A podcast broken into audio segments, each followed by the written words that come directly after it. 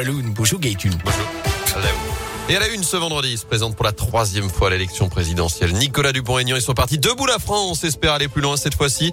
Avant le premier tour du 10 avril prochain, Radioscope continue de vous présenter les différents candidats. Nicolas Dupont-Aignan qui a déjà présenté son programme sans proposition, parmi lesquels la refonte de l'Union européenne, des hausses de salaire, mais aussi la suppression du droit du sol. En 2017, pour s'opposer à la candidature d'Emmanuel Macron, il s'était rangé derrière Marine Le Pen avant de prendre à nouveau ses distances, avec aujourd'hui une priorité, comme l'explique Gerbert Rambaud, l'un des vice-présidents de Debout la France dans la région. Le slogan de la campagne de Nicolas Dupont-Aignan, c'est choisir la liberté. C'est-à-dire qu'on veut rendre aux Français la possibilité de retrouver leur liberté, parce que nous considérons que la liberté individuelle a été menacée depuis plusieurs années et que ça, c'est un recul de la démocratie importante.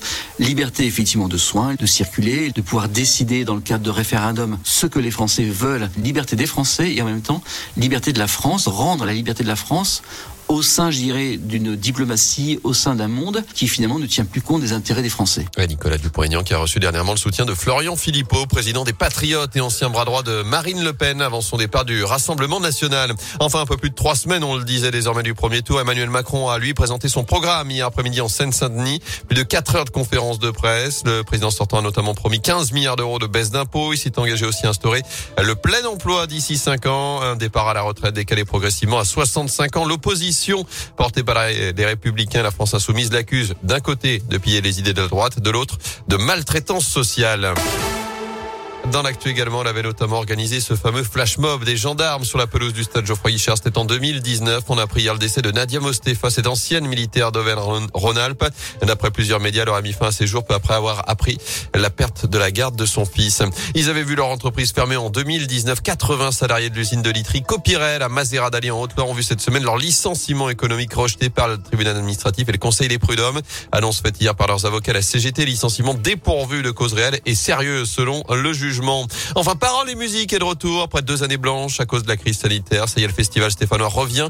Il débute dans moins de deux mois pour fêter son 30e anniversaire cette année. Au programme du 16 au 22 mai prochain, des artistes de la scène émergente et des talents confirmés comme Ben Mazué, Barbara Pravi, la rue Quétanou ou encore Ours. 47 artistes au total seront de passage chez nous.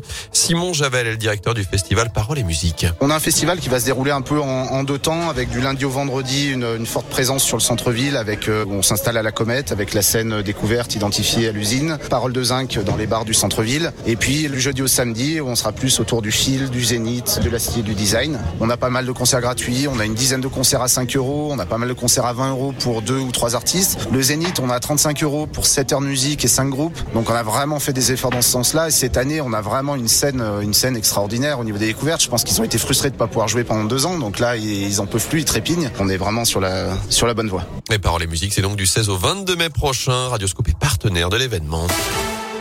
En foot, coup d'envoi de la 29e journée de Ligue 1. Les Verts ouvrent le bal avec la réception de 3. Geoffroy Guichard. Plus de 30 000 spectateurs attendus dans le chaudron pour cette affiche. Entre le 18e et le 15e, Wabi Kazri doit être titulaire, retrouver son brassard de capitaine ce soir. Coup d'envoi 21h. Eliakim Mangala est lui de retour de suspension. Autre retour à noter celui de Wesley Fofana, l'ancien défenseur de l'AS Saint-Etienne, a marqué et retrouvé les terrains 7 mois après sa blessure, sa fracture au péroné. Il a marqué donc hier le but de la qualif pour Leicester sur le terrain de Rennes. Qualification en quart de finale de la Ligue Europa Conférence. Qualification également de Marseille aux dépens de Bâle. Et notez que Lyon s'est qualifié de son côté pour les quarts de finale de la Ligue Europa. Le tirage au sort aura lieu tout à l'heure à la mi-journée. Puis il y aura du basket à suivre ce soir, la 24e journée de Pro Le leader Saint-Chamond reçoit Quimper, 12e du classement à 20h à la Albouloche.